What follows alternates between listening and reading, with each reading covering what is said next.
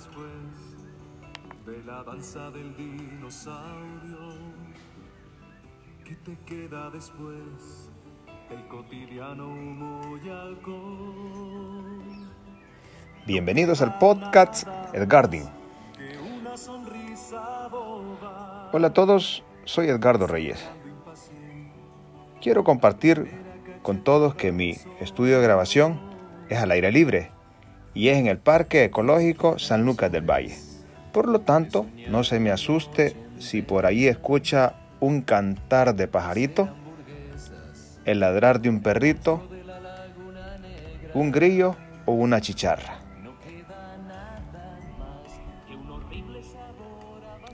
En otras palabras, el entorno es muy al natural. En el episodio número 2 hablaremos qué tan efectivo ha resultado en nuestro departamento de Morazán las clases en línea.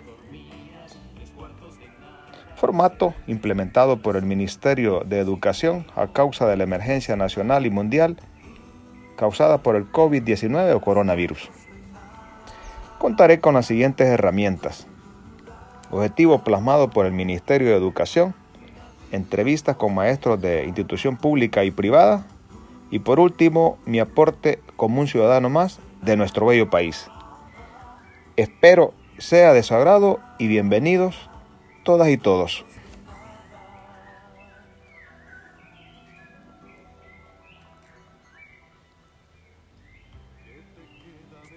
El objetivo del Ministerio de Educación fue el siguiente.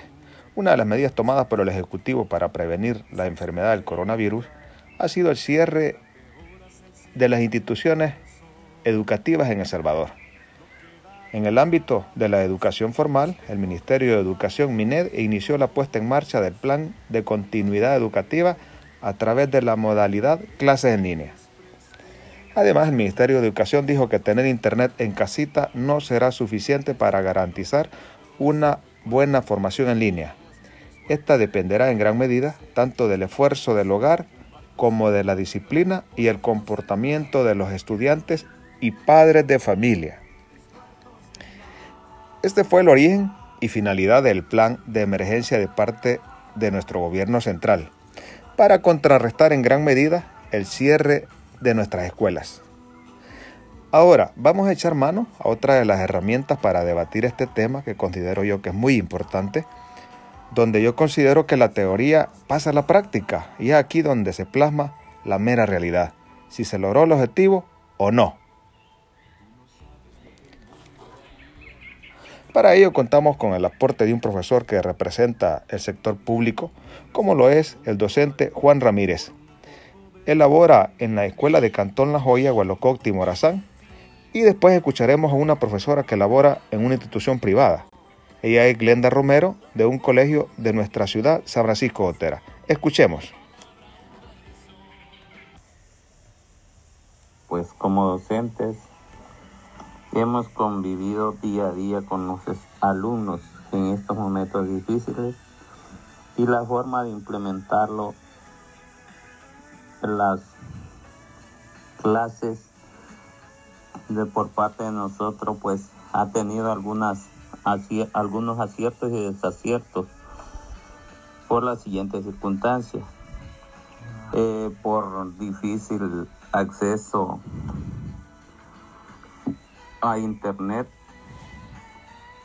y que muchos alumnos no poseen dinero para colocar saldo y hacer las tareas y poder enviarlas a los docentes. Y la forma pues de que los estudiantes tienen bastantes limitantes en cuanto a la tecnología por ser comunidades de escasos recursos económicos.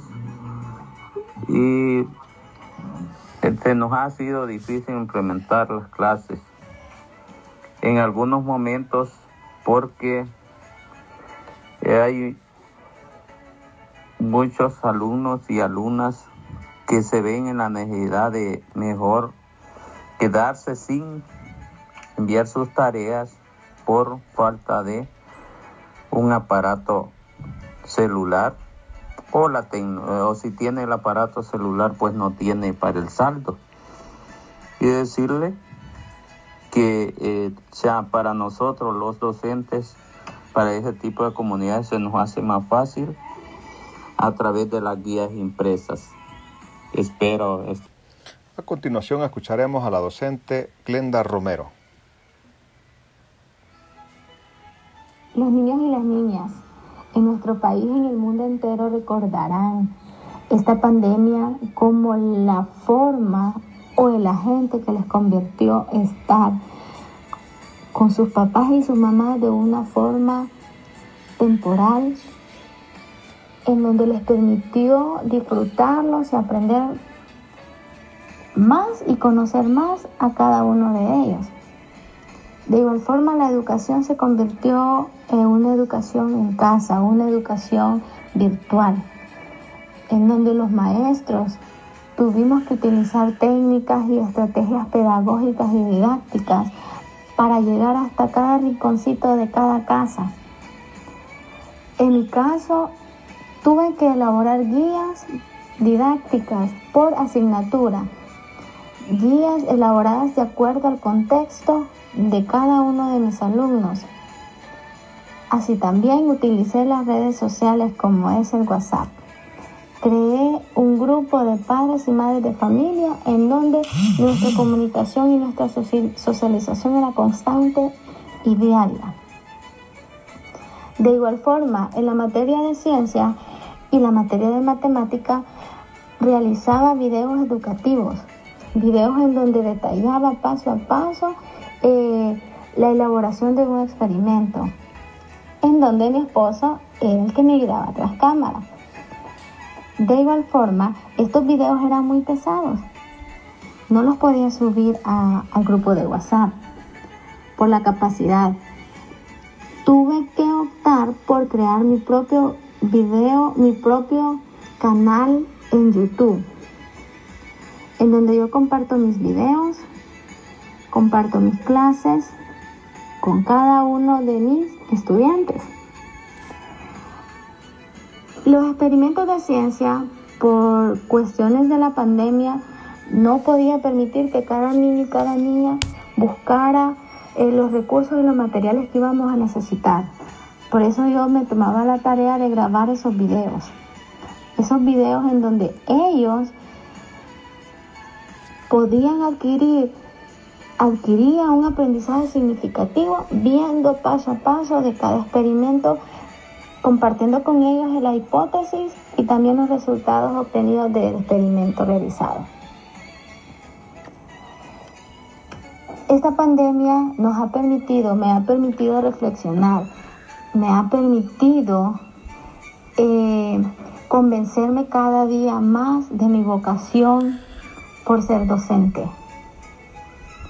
Sin duda alguna, cada maestro cada maestro que, se enfoca y disfruta de su carrera, ama su trabajo, ama lo que hace, porque está pendiente de cada uno de sus niños, está pendiente en el aprendizaje significativo que ellos adquieren, que ellos van adquiriendo.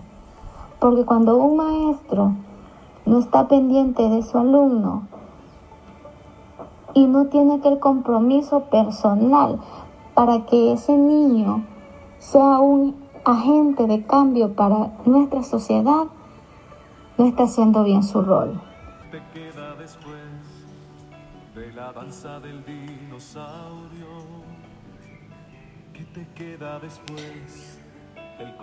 Gracias a los docentes que muy amablemente nos brindaron el apoyo para realizar este podcast. Debo de mencionar que el profesor Juan Ramírez se desarrolla en la zona rural, por lo tanto se vuelve un poco más complicado. Sin embargo, todos sabemos que hoy en día, en la zona rural, casi todos los niños y niñas cuentan con dispositivos inteligentes. Y la profesora Glenda Romero trabaja en la zona urbana de San Francisco Gotera y cabe la posibilidad que el niño de ciudad cuenta con más herramientas. Mi aporte como un ciudadano sería la siguiente. Vamos a dividir mi aporte en puntos débiles y puntos fuertes. Entre los puntos débiles considero que faltó mucha coordinación entre el MINED y el sector docentes en cuanto a la supervisión y verificación de las tareas asignadas a los alumnos. Para hacerlo se pudo realizar por la vía WhatsApp, redes sociales o tantas herramientas que nos proporciona el Internet a través de canales y plataformas digitales. Aquí quiero detenerme un poco, y es que existieron varias quejas de padres de familia acusando a profesores que eran demasiado el exceso de tareas hacia sus hijos, aduciendo que no era conveniente por el hecho de que éste generaba más problemas emocionales a los alumnos y que este sería un agregado y causante de zozobra y desesperación ya causado por el coronavirus. Agregar también a esta nota que le he dado seguimiento a otros formatos, como por ejemplo en Costa Rica, Honduras y Nicaragua, y hay una diferencia demasiado abismal comparando con nuestra implementación. Considero que somos muy tolerantes, somos muy complacientes y les diré algo. El mundo cada día requiere y exige mano de obra calificada, educada y muy profesional.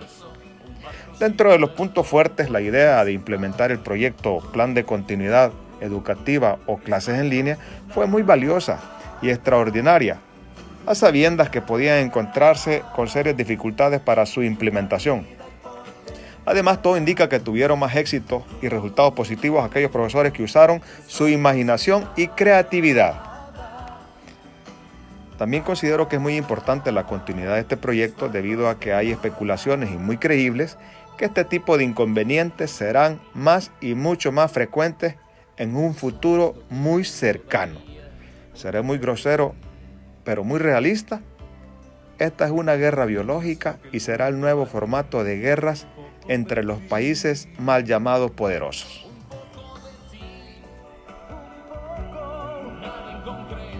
Hasta aquí mi contexto. Ojalá y este episodio haya sido de gran aporte y de su agrado. No olvides que puedes escucharme en la plataforma digital de Spotify y en redes sociales en Facebook.